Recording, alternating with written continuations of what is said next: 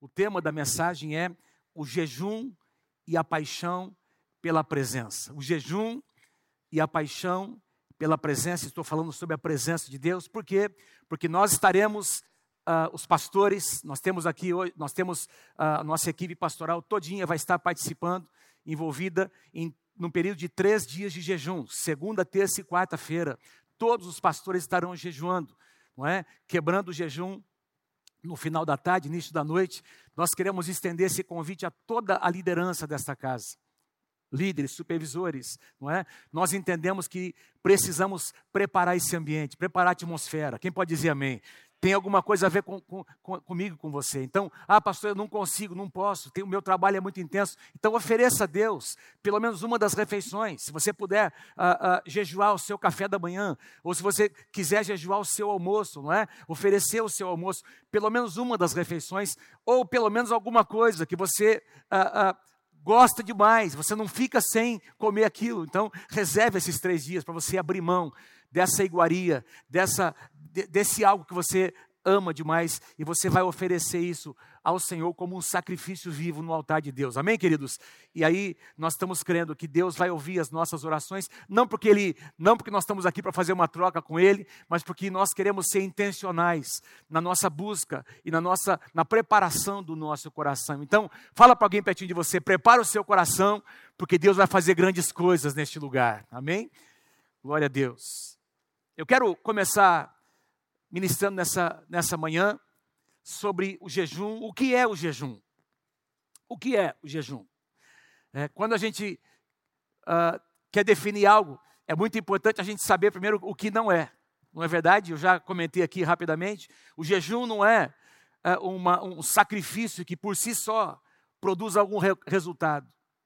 O, o, o jejum não é uma penitência que nós fazemos para tentar dobrar o braço de Deus. Jejum não é uma moeda de troca, uma barganha. Muito menos o jejum é passar fome.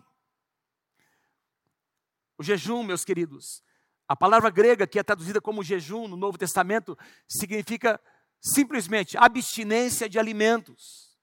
Ou seja, o jejum bíblico, na sua essência, significa mais ou menos isso que eu coloquei aqui: é uma abstinência intencional de alimentos visando a propósitos espirituais. Amém? Você pode ler comigo lá? Vamos lá, um, dois, três, vamos lá. Uma.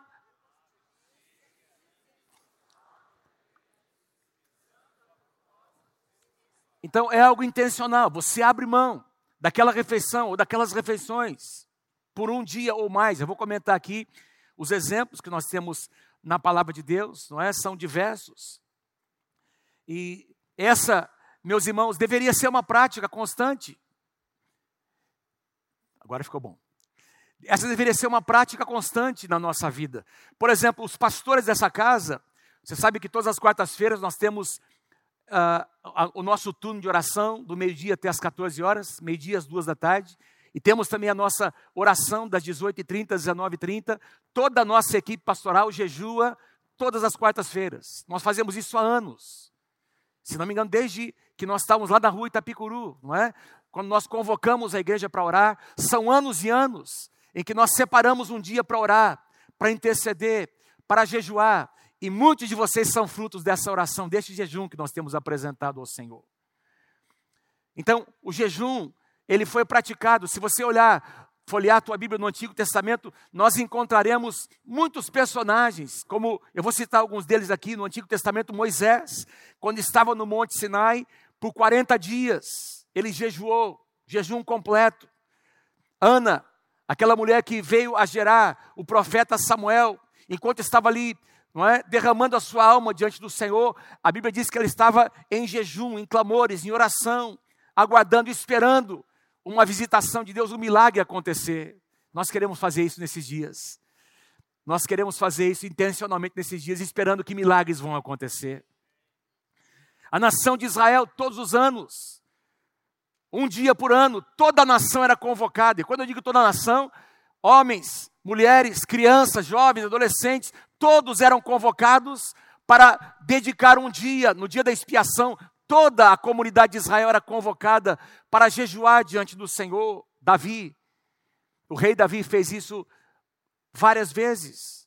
Vocês se lembram quando ah, Deus trouxe aquela sentença, não é? Que ele perderia por causa do seu pecado.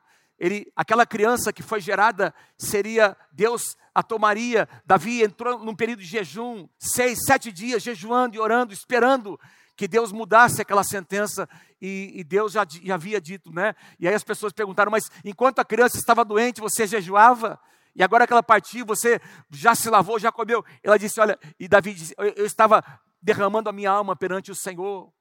Não é? Eu estava ali curvado diante do Senhor, esperando algo acontecer. Sete dias, João Batista também era um homem que pregava sobre o jejum, seus discípulos jejuavam.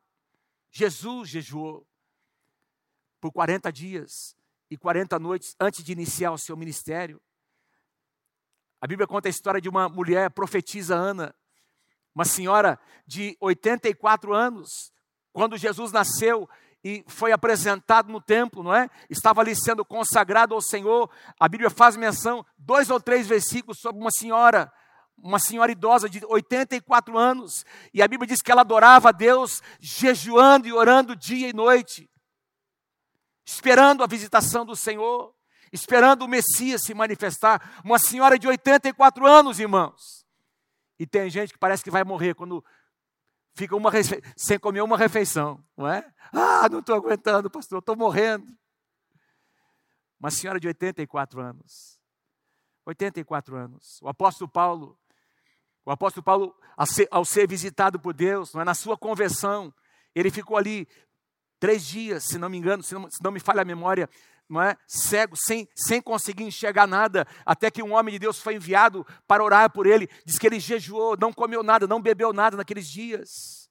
O presbitério da igreja de Antioquia diz que antes deles enviarem não é, aqueles homens de Deus, o apóstolo Paulo e, e, e, e Barnabé, diz que a igreja se reuniu, o presbitério, em jejum e oração, eles então profetizaram sobre aqueles homens de Deus e os enviaram, o que mostra que era uma prática na igreja. Enfim, o jejum, irmãos, era algo muito praticado uh, entre na, na, igreja do Senhor Jesus. E se você for uh, estudar a história de todos os avivamentos que aconteceram na igreja, você vai encontrar homens e mulheres que se dedicavam ao jejum e oração, ao quebrantamento, ao arrependimento, porque essa era uma condição básica para que o arrependimento viesse. Quem pode dizer amém? Se nós desejamos avivamento, se nós desejamos a visitação de Deus, tem uma parte que cabe a nós. Tem algo que cabe, a, a, a, tem uma atitude que cabe a nós. Põe para mim aí, por favor, o próximo slide. Eu, eu escrevi aqui algumas declarações de dois homens de Deus. John Wesley, grande avivalista. Ele disse, certa ocasião, Deus não faz nada na terra a não ser em resposta à oração daquele que crê. Por quê?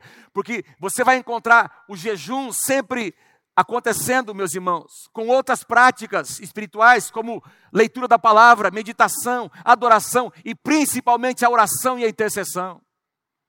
Então você não vai encontrar avivamento acontecendo sem muita oração, sem muito jejum, sem muito quebrantamento. Eu estava lendo um livro, o nome do livro, O Poder da Oração Intercessória, e esse autor diz o seguinte: Deus se envolve nos assuntos da terra por meio dos homens, e a oração é a maneira pela qual ele faz isso. Deus se envolve nos assuntos da terra por meio dos homens, por meio da igreja, e a oração é a maneira pela qual Deus faz isso. Quem é que crê que Deus está envolvido no que está acontecendo no Brasil? Diga amém. Quem é que crê que Deus está ouvindo a oração da igreja nesses dias de crise da nossa nação? Diga amém. Deus está ouvindo a nossa oração. Deus está ouvindo a oração da igreja. Mas Deus age por meio dos homens.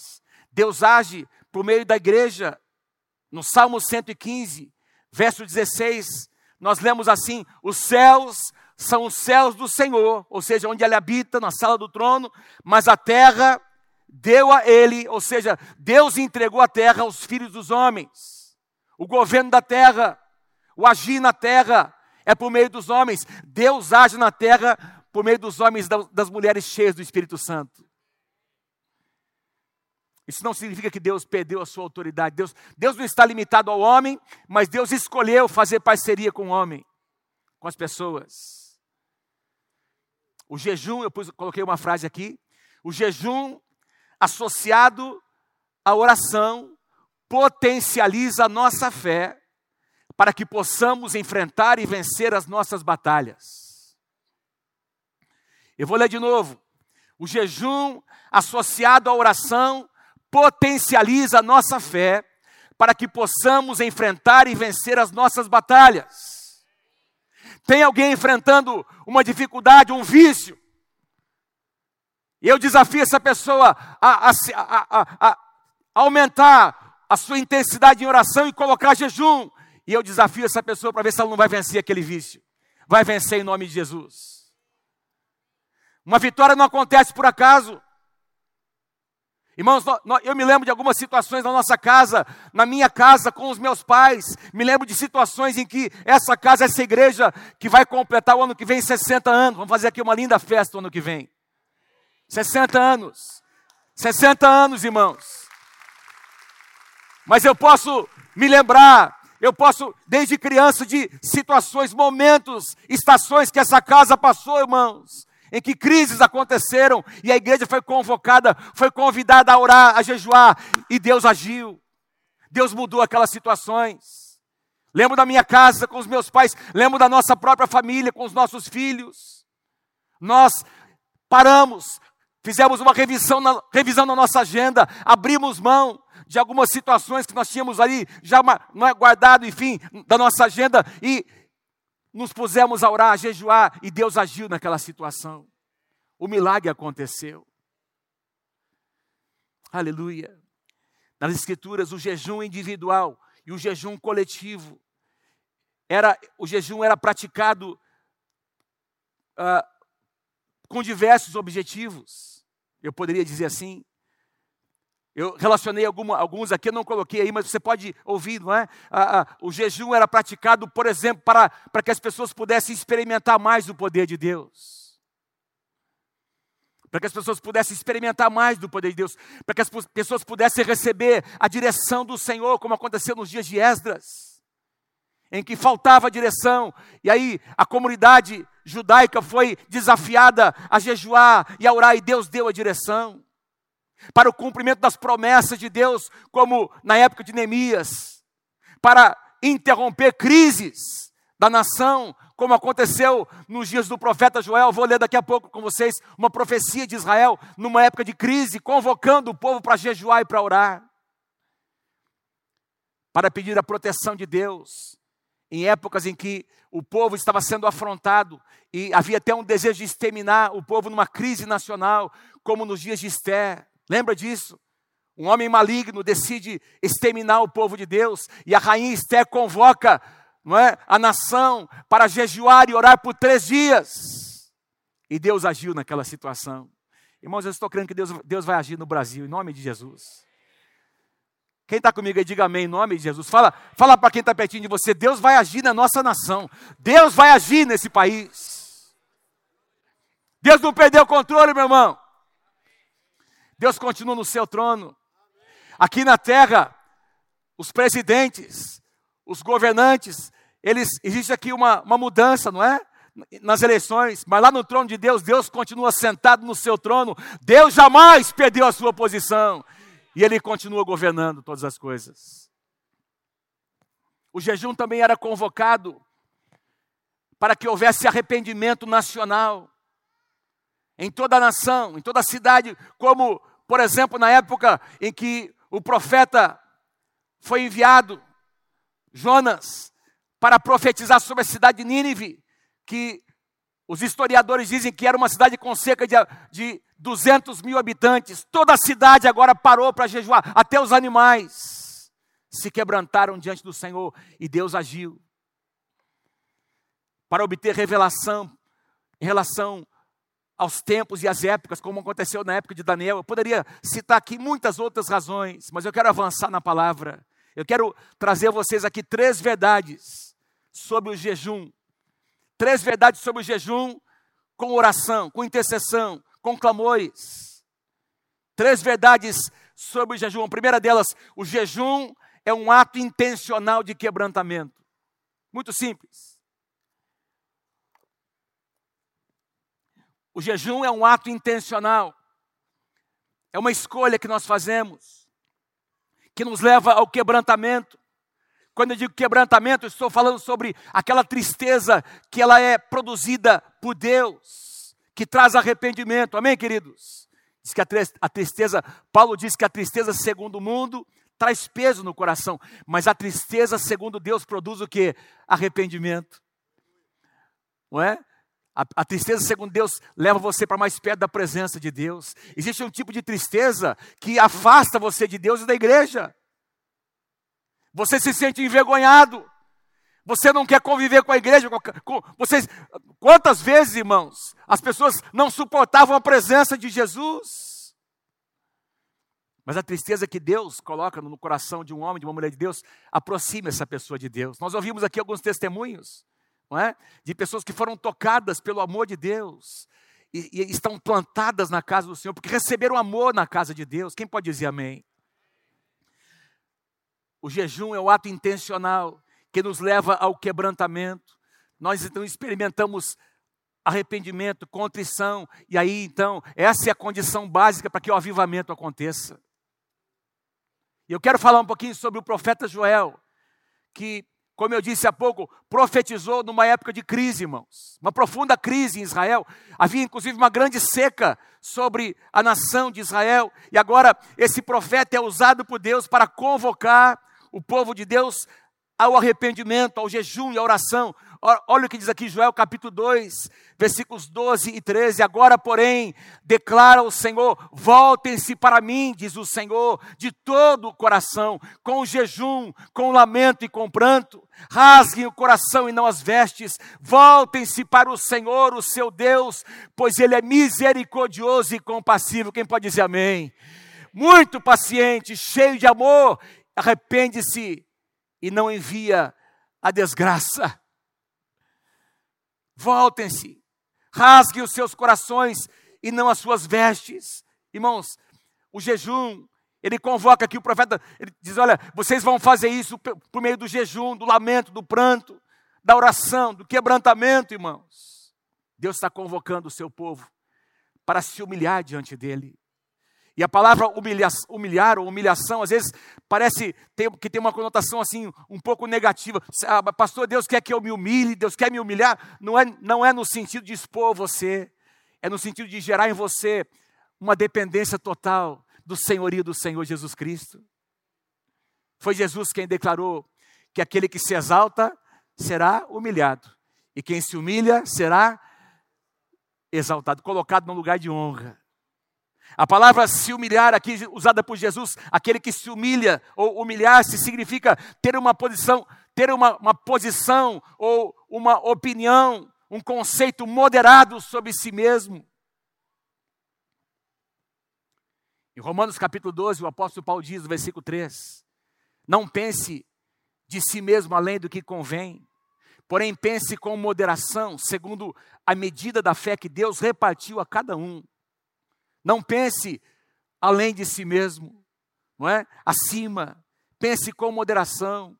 Irmãos, tem um, um, conceito completamente errado sobre humildade. Pastor Luiz já ministrou algumas vezes sobre esse tema, não é? Humildade, do ponto de vista de Deus, bíblico, não tem nada a ver com simplicidade, com pobreza. Tem muitas pessoas muito pobres, mas que são muito orgulhosas.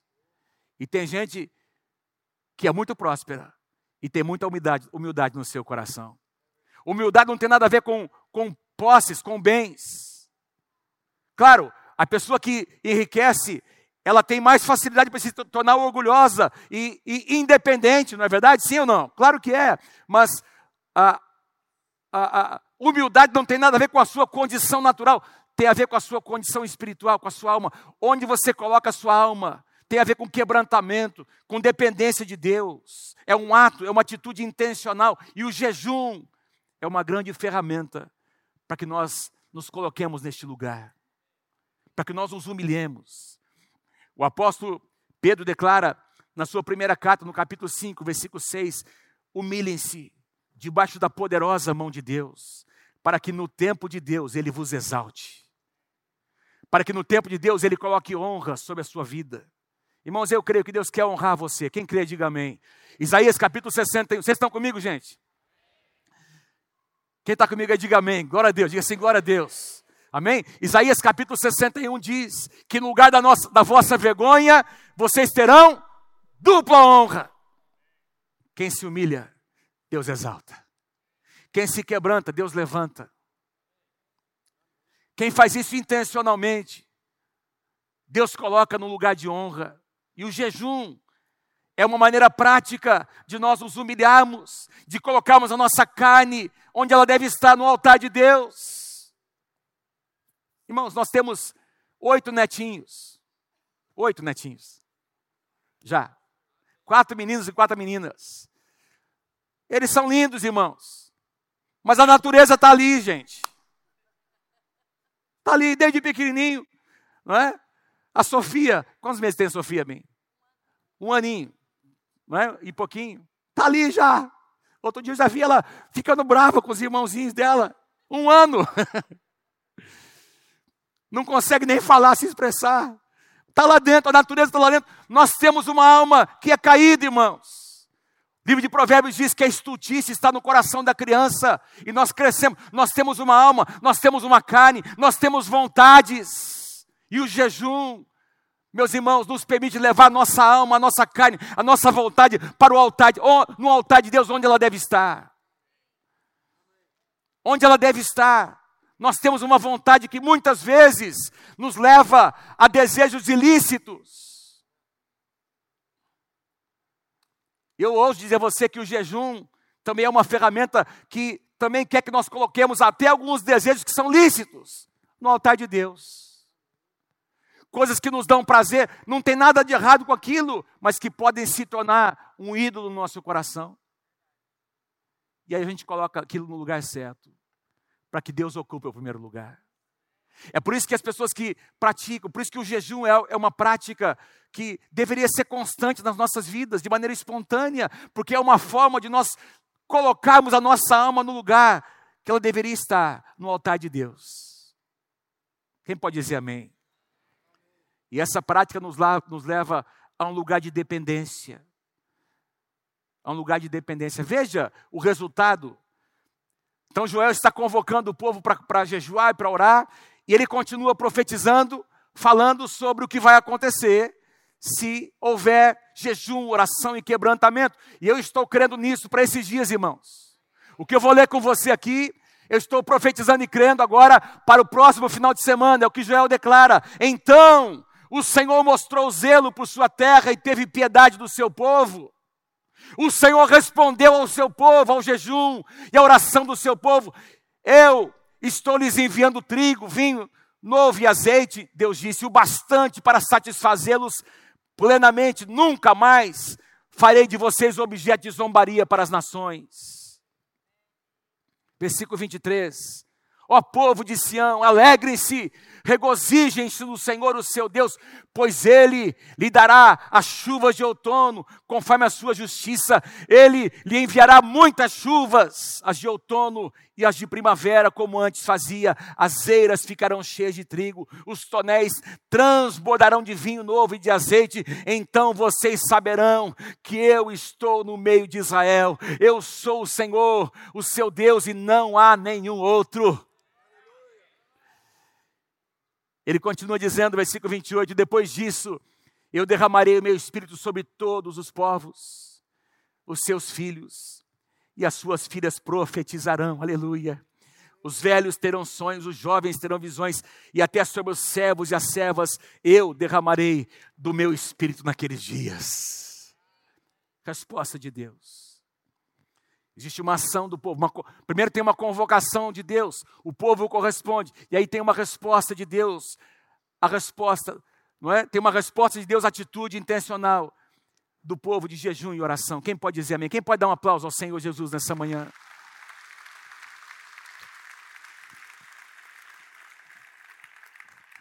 Diga assim comigo, meu Deus é um Deus que responde.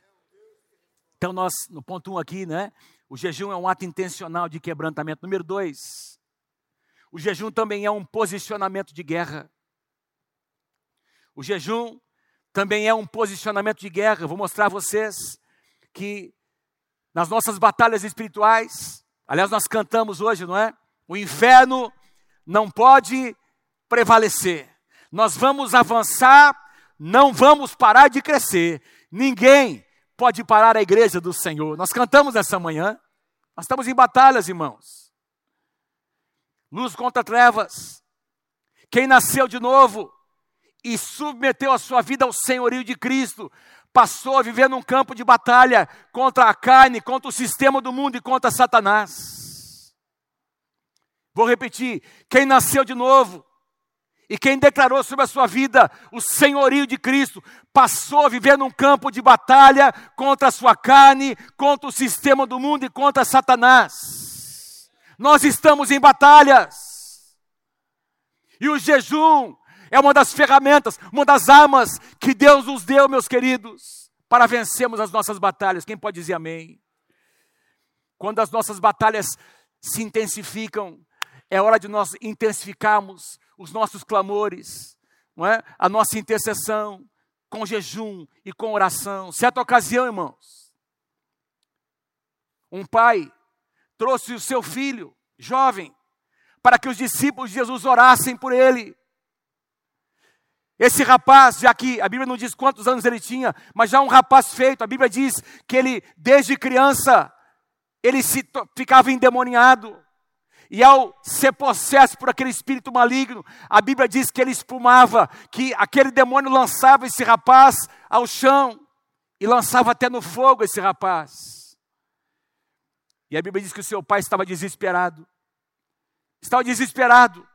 E ele agora procura os discípulos do Senhor Jesus, e os discípulos oram. Os discípulos intercedem por aquele rapaz, porque tinham visto Jesus orar, mas nada acontece. Nada acontece. E eles então chamam Jesus. Nós não demos conta.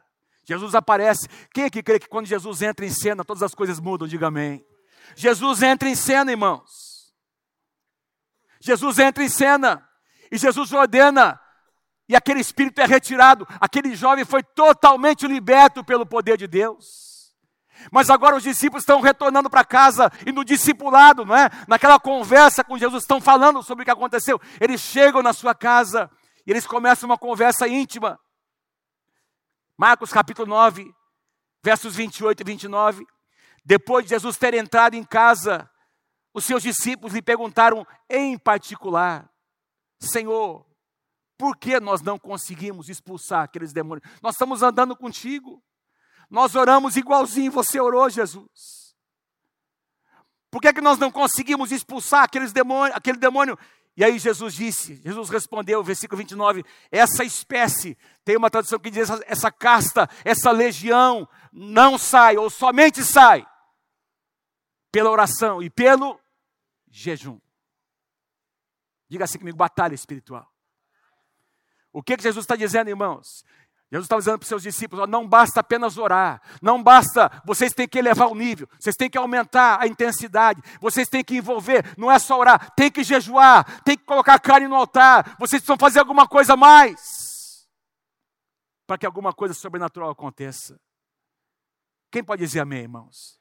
Então, o que você quer dizer com isso, pastor? Eu quero dizer que eu e você, todos nós aqui enfrentamos batalhas espirituais nas nossas vidas, contra as nossas casas, famílias, e cada um de nós tem que se posicionar. Você não pode depender da oração do pastor, do seu líder, do seu supervisor. Eu estou falando com você nessa manhã. Se você quer ver a tua casa sendo liberta, se você quer ver a bênção de Deus tocar a tua casa, você precisa elevar o seu nível de oração e talvez fazer, fazer coisas que você nunca fez. Será que custa muito abrir mão de uma ou duas refeições? Pastor, mas é muito difícil. É, no começo é difícil. Depois, meu irmão, se torna um hábito. Um hábito prazeroso, que inclusive traz saúde para o corpo. Hoje em dia tem tantos estudos falando sobre uh, os benefícios do, je do, jejum, não é? Não é por causa disso que nós estamos, vamos fazer, mas até naturalmente traz diversos benefícios do jejum. Mas nós estamos falando aqui sobre batalhas espirituais. Jesus disse: olha, existem legiões, existem batalhas que requerem de nós um nível maior de oração, por quê? Porque Satanás, veja irmãos, a Bíblia nos diz nesse contexto que esse demônio acompanhava esse rapaz, esse rapaz desde a sua infância. Estamos falando sobre demônios territoriais. Aquele demônio, aquela legião de demônios, não é uma, uma companhia de espíritos malignos, estavam ali dominando o território daquela casa. E aquilo só foi vencido. Aquela casta, aquela legião só foi vencida com jejum e oração. Batalha espiritual. Diga assim comigo: nós estamos em batalhas espirituais. Diga assim: nós precisamos. Diga assim, aliás, eu preciso me posicionar no meu território.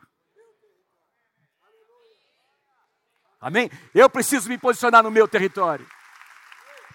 É você quem tem que dizer para Satanás: aqui nesse território não, aqui, esse território pertence ao Senhor Jesus. Forças espirituais que trazem jugo sobre as pessoas. Eu coloquei aqui, sem dúvida, há situações que somente irão mudar, há portas que somente irão abrir, há cadeias que somente serão quebradas, e há amarras que somente serão desfeitas, quando intensificarmos a nossa oração e o nosso jejum. O jejum é um ato intencional de quebrantamento, é também um posicionamento de guerra. Eu quero encerrar. Número 3, o jejum é uma resposta espontânea. O jejum é uma resposta espontânea a um convite que Deus nos faz. Você pode ler comigo aqui? Vamos lá, vamos lá comigo, vamos lá. O jejum é uma resposta espontânea a um convite de Deus.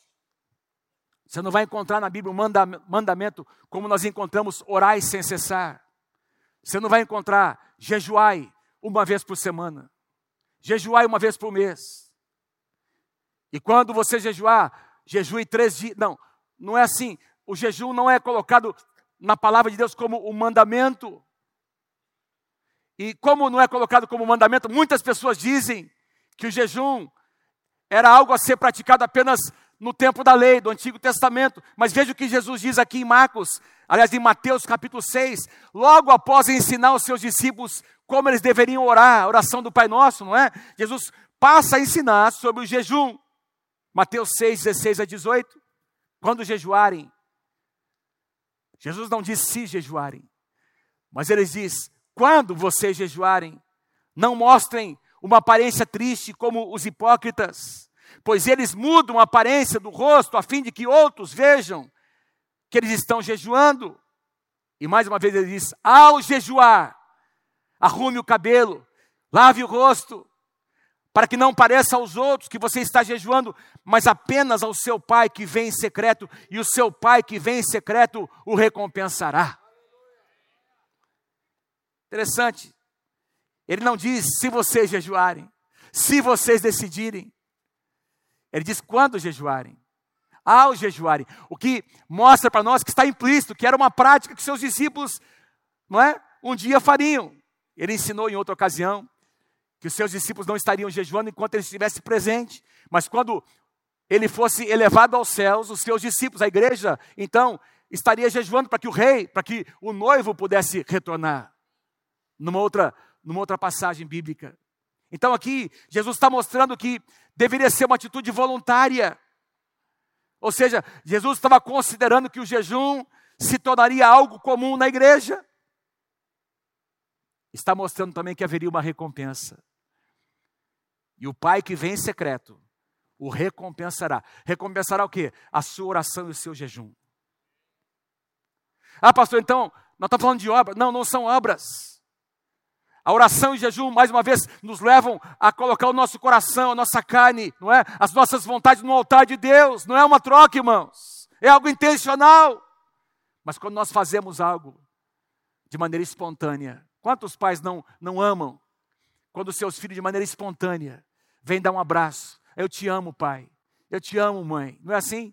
Como é gostoso, não é? Nós estamos numa fase que os nossos netinhos, daqui a pouco vai mudar, não é? Quando eles vão crescendo, aí eles querem ficar mais com os amigos. Nós estamos curtindo essa fase, não é?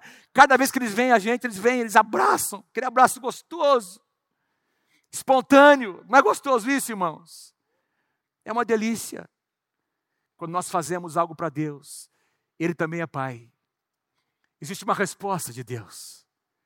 Quantos entendem? Pode dizer amém, queridos? Existe uma resposta de Deus. Que alegria em ver meu filho e minha filha espontaneamente me amando ao ponto de sacrificar algumas coisas que são prazerosas para eles, porque eles estão me colocando em primeiro lugar na sua vida. Isso é o jejum.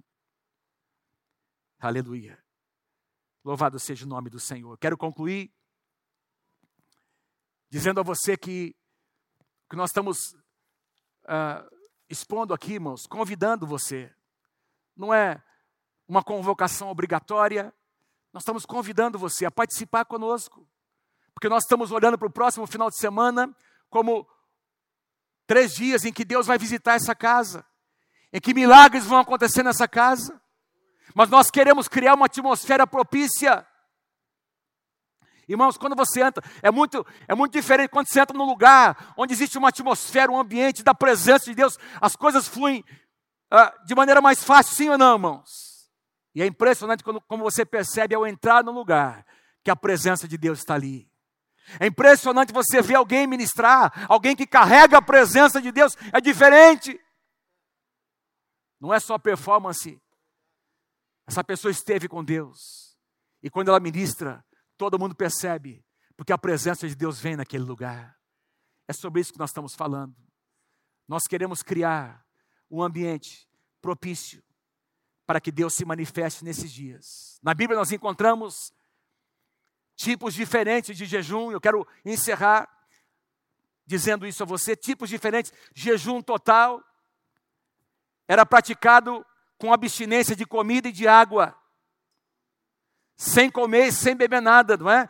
E os, os médicos dizem que não é saudável um jejum, jejuar dessa forma, não é sem beber líquido, sem beber água por mais de três dias. Nós temos alguns jejuns de alguns homens de Deus, como Moisés, Elias, 40 dias sem comer e sem beber, e eu diria para você que foi algo sobrenatural. Deus, de alguma forma, proveu, porque não, não é algo normal. Nenhum corpo naturalmente resiste tanto tempo sem água, mas a Bíblia diz que eles jejuaram comida e bebida. Esté, que eu já citei aqui, o avivamento na cidade de Nínive, foram três dias sem comer, sem beber nada, um jejum total de três dias. O apóstolo Paulo, a mesma coisa. O jejum normal, meus irmãos, é você se abster de comida, bebendo água. Não é? E é esse que nós estamos propondo a você nesses dias. Nós faremos três dias de jejum.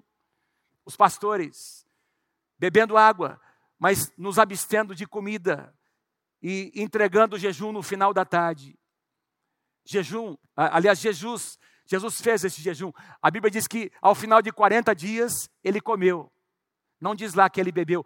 Então, dá a entender o texto que ele havia bebido água durante aqueles 40 dias de jejum. O que é o jejum normal? E tem também o jejum parcial, quando você ah, abre mão de alguns alimentos, não é? Alguns prazeres, como acontece, por exemplo, com Daniel, o conhecido jejum de Daniel de 21 dias, em que ele abriu mão de comidas saborosas, prazerosas. Então, o que eu quero propor para você Escolha o que você quer fazer, a forma como você quer fazer, mas participe conosco nesses dias. Se você é membro dessa casa, quem é membro dessa casa? Levanta a sua mão. Quem é membro aqui? Então, esse convite é para você. Participe conosco dessa convocação santa, porque nós estamos crendo que Deus, o Espírito Santo vai se manifestar, o vento do Espírito vai se manifestar neste lugar, e nós veremos milagres acontecer nesses dias. Se você crer, dê um aplauso bem forte ao Senhor Jesus.